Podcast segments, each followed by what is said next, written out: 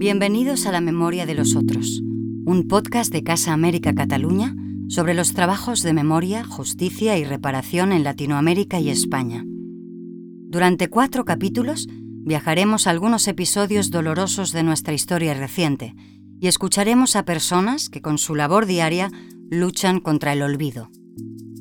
Esta serie nace de las jornadas que Casa América Cataluña organizó en noviembre de 2020 y que reunieron de manera virtual a expertos y responsables de diferentes museos y espacios de memoria iberoamericanos. La memoria es una construcción viva, un terreno de combates, de relatos, de recuerdos. Nuestros protagonistas, desde la distancia geográfica y del tiempo, trabajan con miradas muy diversas, cada uno con formas distintas de transmitir la historia y las heridas de nuestros países, pero todos ellos coinciden en la necesidad de hacer memoria. Hoy nos acercaremos a sociedades que intentan reconstruirse tras el conflicto. ¿Cómo pueden convivir las víctimas con quien les ha causado tanto dolor?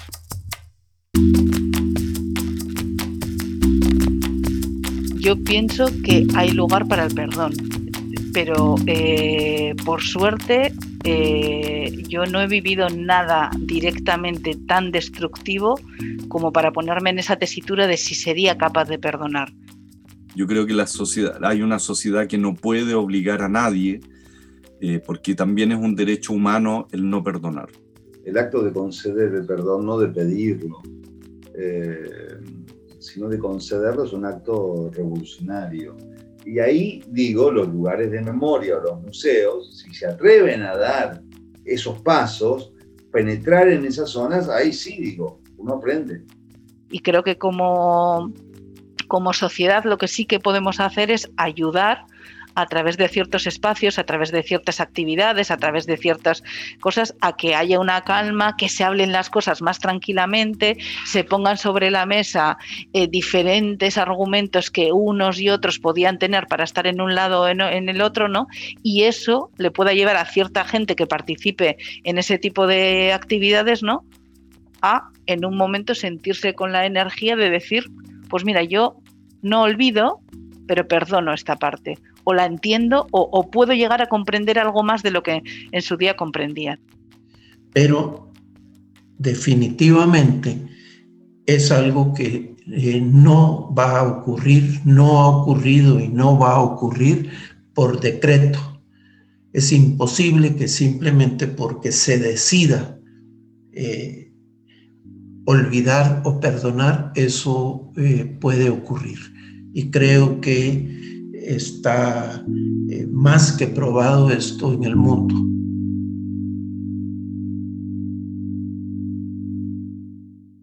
La memoria de los otros. Capítulo 2. El perdón.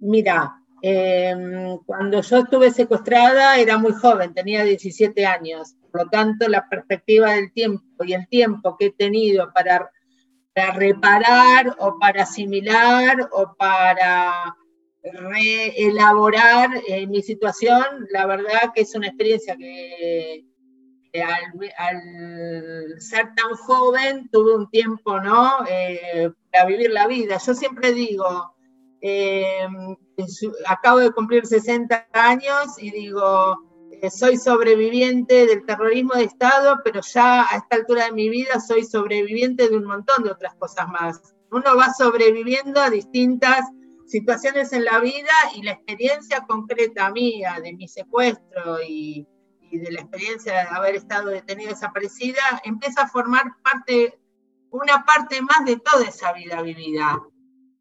Alejandra Naftal fue secuestrada en mayo de 1978 en Argentina cuando tan solo era una adolescente que cursaba sus estudios superiores. Ella es una de las pocas sobrevivientes del Vesubio, un centro clandestino de detención por donde pasaron 2.500 personas. La mayoría de ellas están actualmente desaparecidas. Cuando yo salgo del secuestro, eh, y creo que a muchos de los que hemos vivido esa vida, el, el salir fue muy difícil entonces, tuve que dejar eso de costado y salir a vivir la vida, terminar la secundaria, me exilié. El exilio fue muy importante para mí porque yo salgo en plena dictadura y, al salir y estar en otro país no corría riesgos y pude hablar de lo que me había pasado. Viajé por el mundo, volví a la Argentina y me dediqué en los años 80, igual que en España, al rock and roll, con todo lo que eso significa. Eh, estudié cine y dejé, estudié letras y dejé, eh, bueno, hasta que finalmente encontré museología y la terminé y siento que por todos los lugares que transité, creo que me preparé toda la vida por caminos insospechados para llegar a poder hacer el proyecto del Museo de la ESMA. Hoy en día, Alejandra es la directora del Museo Sitio de Memoria ESMA, en Buenos Aires. El museo se define como un lugar para la promoción y defensa de los derechos humanos. Su misión no es estrictamente la reconciliación, sino la memoria y denuncia del terrorismo de Estado.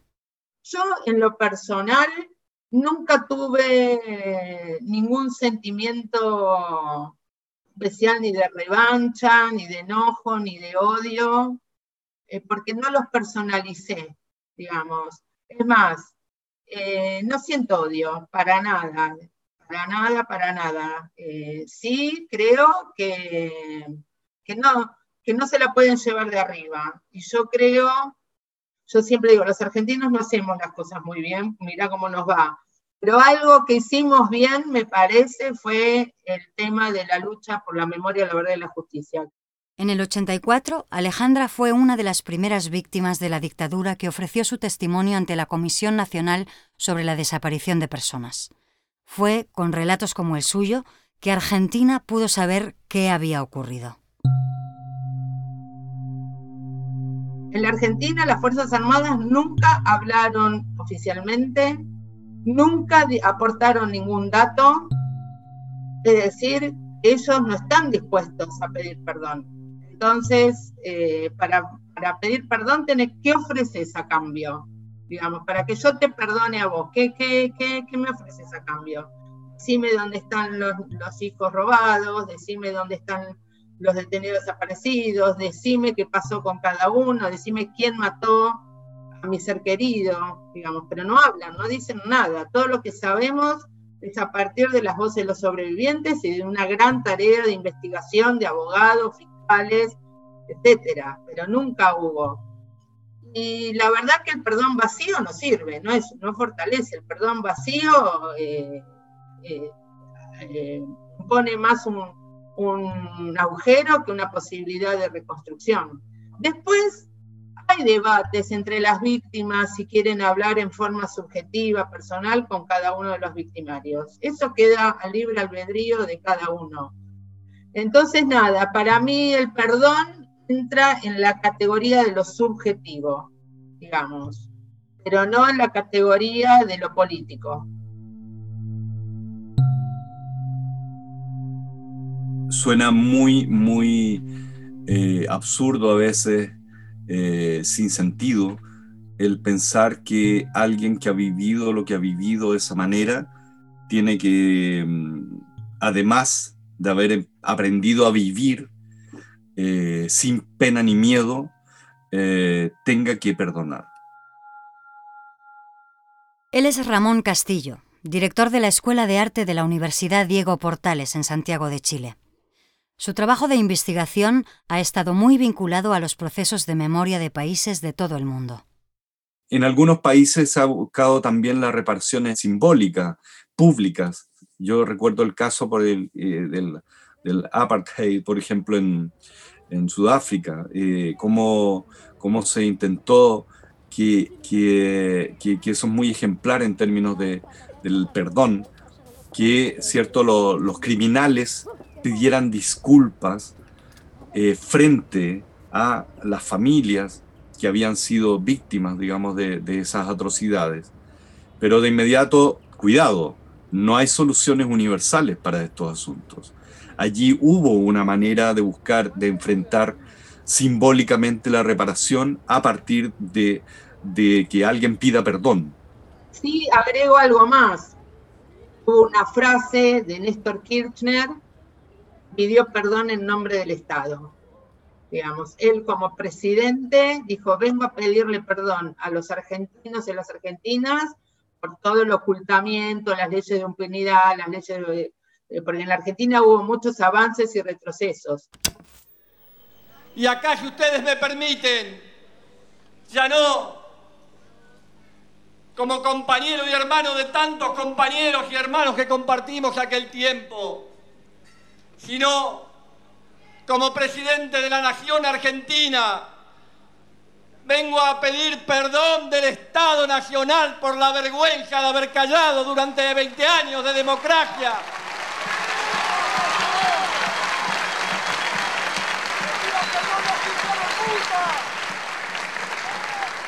de tantas atrocidades.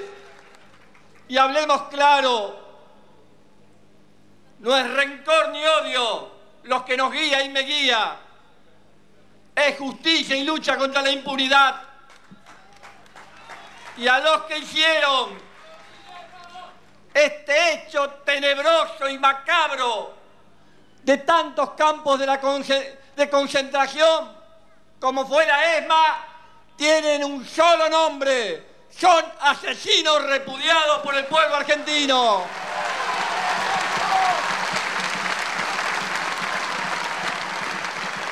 A diferencia de otros lugares de América Latina, en el caso de Argentina no se consiguió la posibilidad de, hablar ni de perdón ni de reconciliación.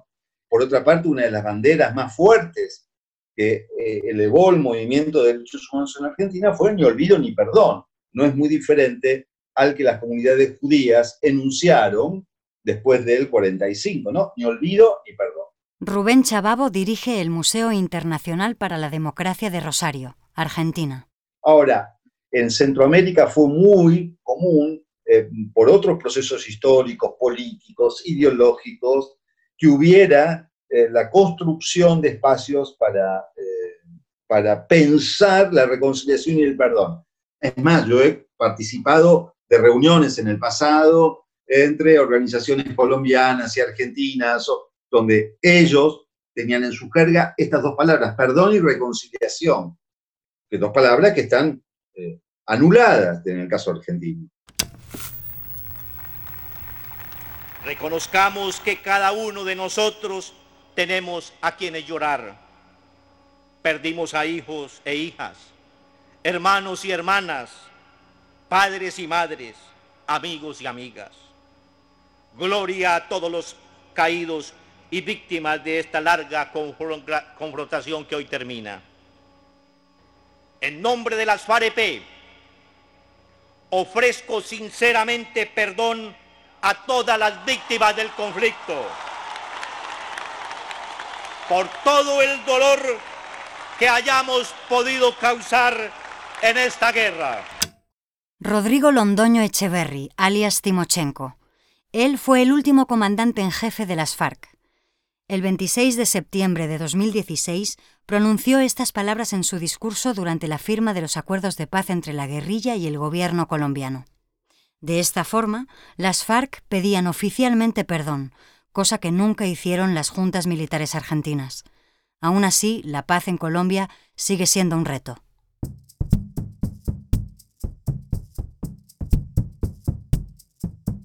O sea, una cosa es el posacuerdo y otra cosa es el, posconflicto. O sea, estamos en el posacuerdo eh, de unos pactos que se hicieron, digamos, con los paramilitares eh, ya en el 2005 y, un pacto pues que se hace con la guerrilla de la FARC eh, más recientemente. Entonces hay unos posacuerdos que no han significado para nada el posconflicto. O sea, que ha, ha pasado, como sucede siempre en Colombia, el conflicto ha tomado otras características.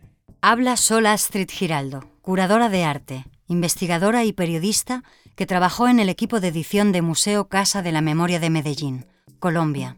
Digamos no, no, pero no, digamos no es que el país esté precisamente en la, en la gran época del perdón, no, estamos construyendo, esperamos. A mí el perdón me parece revolucionario, pero no me parece que el perdón sea una cuestión que se resuelva de manera automática como se llena un formulario.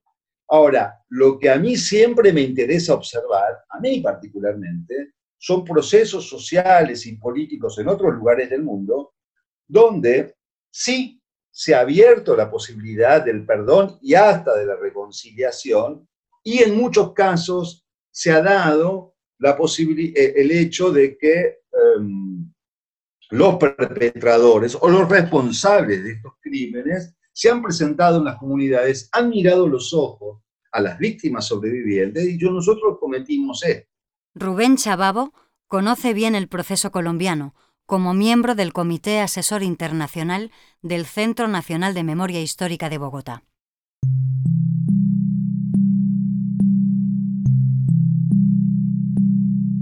Yo, por ejemplo, he, asistido a distancia, obviamente, al que, eh, a un pedido, a uno de los pedidos de perdón que fue eh, el de último, no hace mucho tiempo atrás, de, las FARC, ¿no? Eh, después de una, brutal matanza en la cual se murieron 100 campesinos adentro de una iglesia que estalló por un cilindro bomba, responsabilidad de las FARC. Las FARC fueron hasta allí, ¿no? Eh, hasta el poblado y pidieron perdón y reconocieron. Dijeron que no había sido su intención, pero reconocieron la comisión del delito. A mí eh, me parece, eh, y esto no implica no responder ante la justicia, pero me parece que el reconocimiento del daño a mí me ayuda a pensar, cuando eso es sincero, me ayuda a pensar en una esperanza para el género humano. Pero a veces pedir perdón no es suficiente, como sucedió en un acto que recuerda Solastrit Giraldo. Fue una, una integrante de las FARC que, que, había allí una víctima y como que dio por entendido que el perdón y que la otra la iba a perdonar y la, otra, y la, la señora le contestó, eh, ustedes se tienen que ganar el perdón. O sea, no es simplemente pedir perdón, entonces yo ya automáticamente voy a perdonar. O sea, puede que yo perdone, pero no me pueden exigir eso y el victimario tiene que ganarse ese perdón. Eh, digamos que, que eh, no es como todo tan negro, pero tampoco es todo tan, tan rosa. Obviamente que es a lo que deberíamos llegar, a eso debería llegar el, el, el, posacuerdo, eso nos permitiría un, un posconflicto, pero digamos eso todavía es, es eh, pues es muy difícil pedir perdón en Colombia.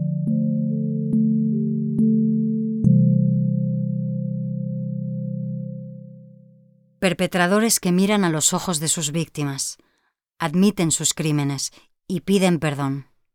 Y víctimas que lo conceden o no.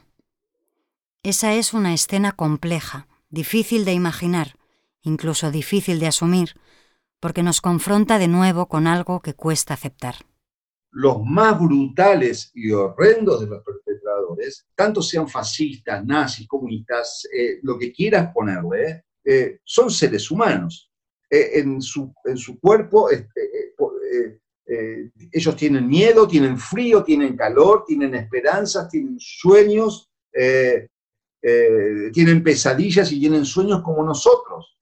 Ojalá fueran monstruos, porque significaría que estuvieran, estarían fuera de la condición humana y me sería mucho más fácil enjuiciar, digamos, digamos sacarlos, hacerlos a un lado, como hago a un lado las fieras del monte. Pero no son, son mis vecinos, son mis seres humanos, y me devuelven es, esa condición humana eh, sobre la cual debo reflexionar, y ahora, y donde se abre todo un universo cuando esa persona sinceramente acepta, digamos, de que ha cometido daño, ha sido el responsable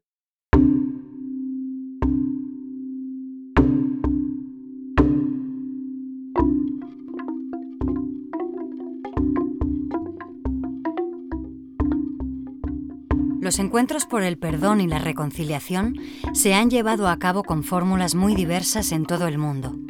A 8.000 kilómetros de Colombia, el País Vasco también se enfrenta a una etapa de posconflicto. Uno de los encuentros por la reconciliación se realizó en el Centro por la Paz de Glencree, en Irlanda del Norte. Fueron capaces de hacer ese trabajo de contarse unos a otros lo que habían vivido, llorar juntos. Y fue todo eh, un, proceso silencioso, es decir, un proceso que no salió a la prensa hasta que cinco años después ellos decidieron que querían hacer un manifiesto contando lo que habían vivido durante esos cinco años. Y a nosotros nos pareció tan inspirador, tan como tan de decir, si ellos siendo víctimas que han sufrido tanto, han sido capaces de irse a Irlanda, de juntarse, de llorar con la otra persona, de sufrir y ver el sufrimiento de los otros, nosotros a nivel social como ciudadanos también tenemos que hacer algo, ¿no? Y eso fue un poco la chispa que nos motivó a decir, bueno, vamos a hacer nuestros Glen Cris sociales, mm, pequeñas aportaciones como de hormiguita, un poco a favor de esa memoria social y de esa convivencia. Desde el 2013, el Museo de la Paz de Guernica organiza encuentros entre ciudadanos para hablar del conflicto reciente en el País Vasco. La idea es propiciar que las personas se abran a contar sus experiencias. Estos encuentros, estos laboratorios, han ido evolucionando hacia propuestas más creativas. Irache Momoitio es la directora del museo pues un día así, bueno, desvariando un poco de esto, haciendo una lluvia de ideas de esto, pues se nos ocurrió, oyes, ¿y por qué no hacemos un, Memorial Lab, pero en un choco, en una sociedad gastronómica, en el que metamos la comida y juguemos con el símil de la comida, tan importante en Euskadi, ¿no? de la gastronomía, para hablar de lo que queremos hablar? Y así se crearon los afalostes, que significa después de la cena, y yo creo que pues eso también ayuda un poco a socializar y hablar de, este, de estos temas. Hasta el momento se han realizado seis laboratorios de memoria social a Faloste, con unas 25 personas en cada cena. Durante el primer plato se habla del pasado reciente de violencia. En el segundo plato se aborda el presente. Y con el postre, los asistentes conversan sobre su convivencia futura, aunque algunos puedan partir de posiciones iniciales muy alejadas. Sí, ha habido mucha gente que ha dicho yo vivía en un mundo en el que no veía ese sufrimiento del otro lado. Ahora cuando te estoy escuchando y estoy acordándome de ese suceso que tú estás contando, cómo lo viví yo, lo viví completamente diferente y ni siquiera, o sea, con tanto odio, con tanta rabia, con tanto esto, ni siquiera me planteaba que había otra gente viviéndolo de otra manera así. De esos ha habido bastantes. Incluso de salir de, de esa cena diciendo, uff, todavía estamos súper lejos de entendernos. Pero bueno, por lo menos nos hemos sentado, hemos cenado juntos y hemos dado un primer paso. O sea, claro, tampoco esto es un cuento de final feliz, que de la cena todos salimos amigos, contentos y maravillados. Con estos laboratorios sociales, el Museo de la Paz de Guernica no solo trabaja la memoria, sino que quiere implicarse en el presente y jugar un papel en la reconciliación del pueblo vasco. Su aportación es acercarse a los temas actuales que duelen, y hacer esa conexión con el pasado reciente. Pero en España ha sido imposible hacer nada parecido en lo que respecta a la dictadura franquista, tal y como nos cuenta Emilio Silva, presidente de la Asociación para la Recuperación de la Memoria Histórica en España.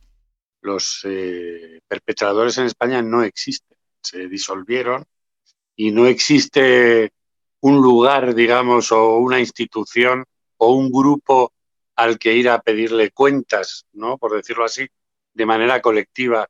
Entonces aquí no hay un sujeto al que, al que acudir con, con, con ese perdón. Y para borrar a esos culpables, había que borrar también todos los crímenes contra la humanidad que se habían cometido durante la dictadura franquista.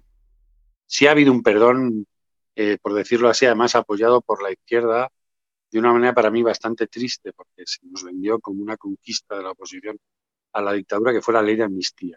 Es un perdón del Estado a la pena que deberían conllevar ese tipo de crimen. La secuencia es bastante curiosa, yo me la encontré por casualidad hurgando una vez en la página del Congreso de los Diputados, ¿no? Se celebran las elecciones en junio del 77. A esas elecciones no se pueden presentar partidos republicanos, Quiero decir, llegamos a un Parlamento que ya está sesgado y lo que ocurre en esas elecciones, eh, lo primero es el Partido Comunista presenta un texto con una ley de amnistía, luego lo presenta el Partido Socialista, luego los nacionalistas. Ninguna de esas leyes tienen el punto que va a dar impunidad a los franquistas, que es el punto 2F de la ley de amnistía, y, oh casualidad, a principios de octubre del 77, la Unión de Centro Democrático presenta su proyecto de ley de amnistía que incluye ese punto 2F y todos los partidos que antes han presentado proyectos donde no estaban lo apoyan, ¿no? Cosas que se pactaban en los pasillos o donde fuera. Bueno, es un perdón, es ustedes no se preocupen porque les vamos a poner este blindaje, pues algunos incluso eran diputados en el mismo Parlamento que la aprobó. Entonces, el perdón, digamos, que ha producido el Estado español es, yo te voy a librar de todos tus pecados penales eh, con esta ley que va, va a impedir que cualquiera de tus víctimas un día pueda ejercer sus derechos. En cambio, esa cultura del silencio, sin ningún tipo de justicia ni reparación en España, se maquilló a lo largo de varias décadas con una actitud muy proactiva en intentar juzgar delitos de otras dictaduras. Los juicios en España de Chile, Argentina, Guatemala o la última sentencia de, por los asesinatos de Yacuría y otras personas de la Universidad de Centroamérica en El Salvador, ¿no? En el 86, que se han juzgado hace dos días. O sea, todo lo que haya ocurrido, que son violaciones de derechos humanos, como muchas que, ha, hecho aquí el franquismo, a miles de kilómetros, tiene una, una puerta abierta a lo grande en la justicia española, ¿no? Incluso con ratificaciones como fue el caso Pinochet por parte del Tribunal Constitucional. En cambio, cualquier mínimo delito que haya cometido que tenga que ver con las violaciones de derechos humanos el franquismo, eso no tiene ni una rendija por la que entrar en un juego, ¿no? Pues bueno, pues eso forma parte de, esa estrategia de que no hay sujeto. El malo, por lo visto, eh, era Pinochet, era Videla, eh, era Ríos Montt, eh, pero no, pero aquí en España, por lo visto, no hay ninguno.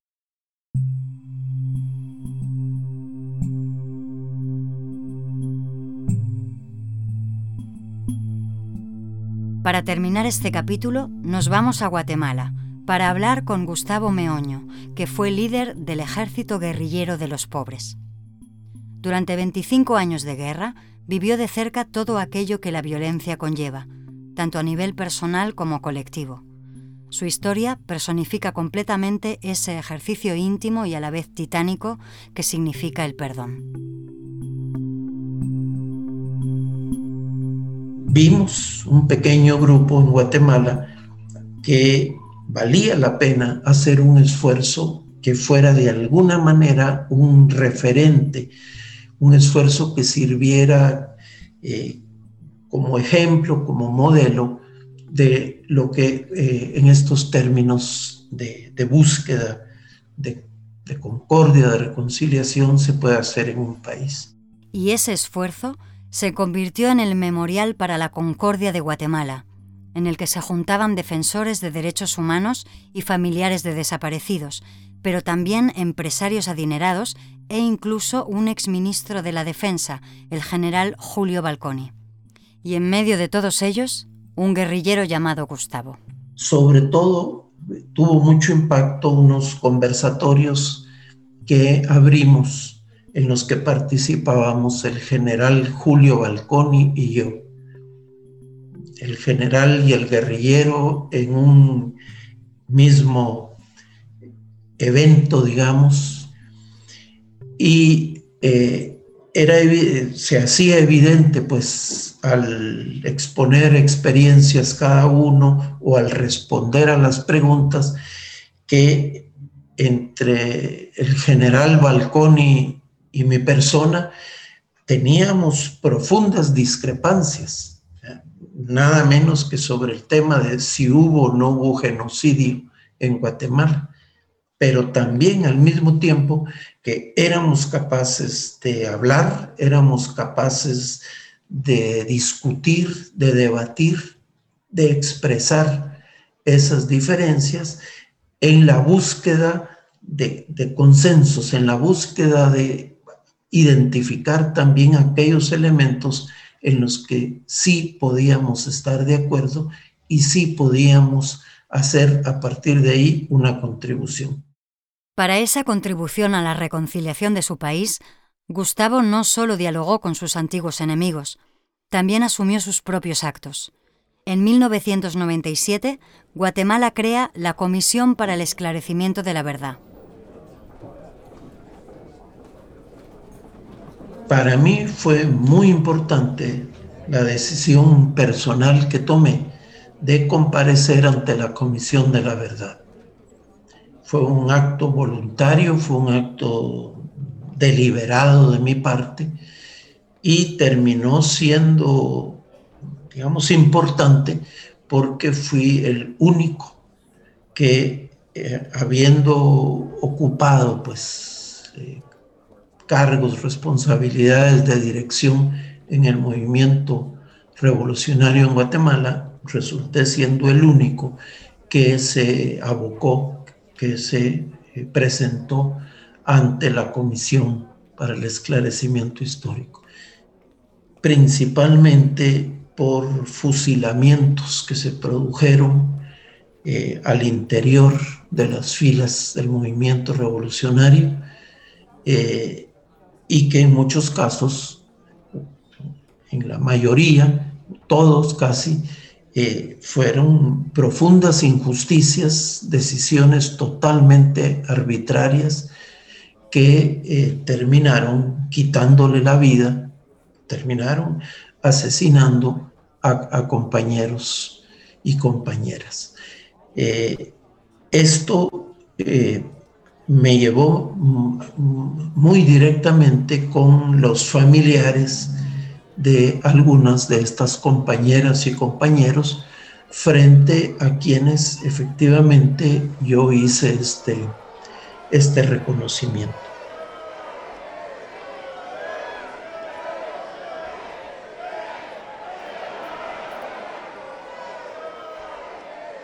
Yo reivindico mis decisiones, yo reivindico absolutamente por qué eh, en un determinado momento tuvimos que optar por la, rebelión, por la resistencia, por la lucha ante una realidad eh, que no, absolutamente injusta en Guatemala, pero no significa para mí negar las responsabilidades desde la, desde la izquierda.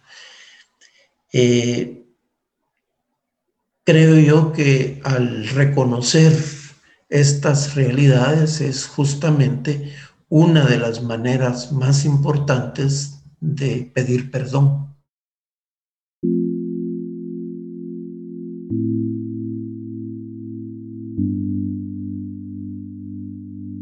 Si el acto de conceder perdón es algo revolucionario, Gustavo Meoño sería un ejemplo de esa vocación revolucionaria, porque por un lado, ha reconocido sus errores ante las víctimas de la guerrilla y por el otro ha cerrado también sus propias heridas, es decir, ha pedido perdón y ha perdonado. Mi aspiración de verdad, mi aspiración de justicia, no es una, eh, una acción de venganza, no es un sentimiento de venganza, de revancha, porque eh, no lo veo así. E incluso eh, yo sobreviví a un atentado que me hicieron, recibí un, disparo en la, en la cara, otro en un brazo, pero logré, logré salir de esa situación y, sobreviví. Eh, aún en situaciones así personales, eh, estoy convencido de que no tengo sentimientos de odio, no tengo sentimientos de venganza, de revancha, eh, pero sí me parece fundamental que se pueda conocer la verdad en busca de una, reconciliación, de una concordia. Admiro a aquellos que pueden perdonar, digamos, que pueden perdonar eh, eh, eh, me parece algo increíble, porque en alguna medida lo que he sentido es que se han despojado de ese dolor inmenso que cargan y en muchos casos del justo o del más que del justo, del lógico sentimiento de venganza. Porque la venganza reinscribe el círculo de la violencia, ¿no? Lo vuelve a inscribir a mí me encanta escuchar muchas veces a estas víctimas, ¿no? Que han hecho este recorrido, ¿no? Y que dicen, yo no puedo seguir viviendo con odio, yo necesito, porque no era vivir, me estaba pudriendo yo misma, ¿no? Entonces, a, mí me encanta eh, eh, esa valentía, ¿no? Esa valentía de decir, he hecho ese recorrido personal, ¿no? He pasado desde el odio, algunas de las víctimas hablan, yo he pasado desde el odio hasta la indiferencia, hasta el asco, hasta el momento en el que he dicho, yo no puedo vivir así. Yo sí estoy convencido de que eh, como sociedades, como colectivos, como ciudadanas y ciudadanos que queremos eh, avanzar hacia la convivencia democrática, eh, el perdón es un elemento muy importante en sociedades profundamente divididas como las nuestras.